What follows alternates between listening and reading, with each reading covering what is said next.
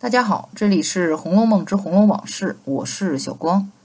本节目由喜马拉雅网独家播出。上回说了，金钏的言行举止已经触碰到了王夫人的底线，也就是他那宝贝儿子贾宝玉。于是，一个巴掌撵出去，那么结果就是自尽。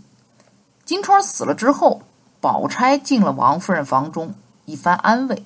王夫人说：“刚才我赏了他娘五十两银子。”原要还把你妹妹们的新衣服拿两套给她装过，谁知凤丫头说可巧都没有新做的衣服，只有你林妹妹做生日的两套。之后宝钗说：“我前儿倒做了两套，拿来给她岂不成事？况且她活着的时候也穿过我的旧衣服，身量又相对，那么问题就来了。这里呀，先不说王夫人对黛玉的先入为主。”直接否定了黛玉不可能借衣这件事儿，就单说这衣服。首先，宝钗的身量是比较丰满的，红麝香串套在她胳膊上都不容易拿下来，更是被宝玉比作了杨贵妃。既然金钏曾经穿过她的衣服，也比较合身，那就说明两个人的个子、高矮、胖瘦等等差不多。那么既如此，那为何王夫人又提到说要用黛玉的衣服呢？宝钗和黛玉以身形而言，简直就不是一个级别的，可谓是环肥燕瘦。其次，之前王夫人还说了一句，说把你妹妹们的新衣服拿来两套做装果的话语，那么这个就更让人诧异了。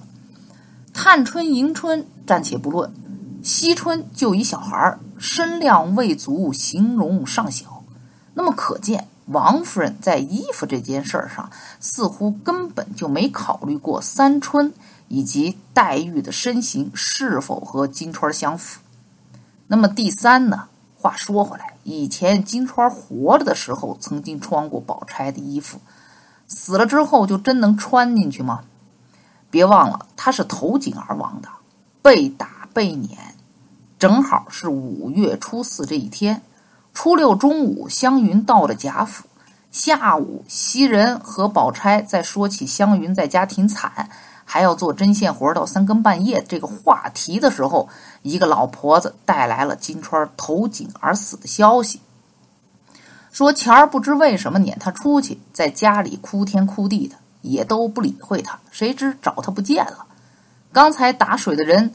在东南角上井里打水，见一个尸首，赶着叫人打捞起来。谁知是他？也就是说，此时距离金钏死亡已经有一到两天。五月天的炎热，又在水里泡着，就算井水温度低，尸体的腐败速度得以缓解，但此时金钏到底能不能穿上宝钗送来的衣服呢？再者，一般在古代都有停尸数日之后再下葬这规矩。秦可卿死了之后是四十九天，又停灵到了铁槛寺。金川家算是小门小户，但是停灵几日还是要的。在没有冷藏冰冻技术之下，你想想那画面。所以这王夫人所提到的。无论用任何人的衣服来装裹，恐怕就不是我们所能想到的寿衣那么简单的问题了。那么装裹到底是什么呢？二十八回还提到这个词儿，说宝玉在和母亲王夫人说要给黛玉配一副药，吃了立马好。其中说了这么一句：正经按那方子，这珍珠宝石定要在骨坟里的。有那古时富贵人家装果的头面拿了来才好，如今哪里为这个去刨坟掘墓？所以只是活人带过的，也可以使得。王夫人就说：“阿弥陀佛，不当家花花，就是坟里有这个，人家死了几百年，这会子翻尸倒骨的做了药也不灵。”那么以上这两处的装果，我们都发现了，都和逝去的人有关。所以，我想，宝钗这衣服啊，不一定就是用在金钏的寿衣上面，也许是用来陪葬的。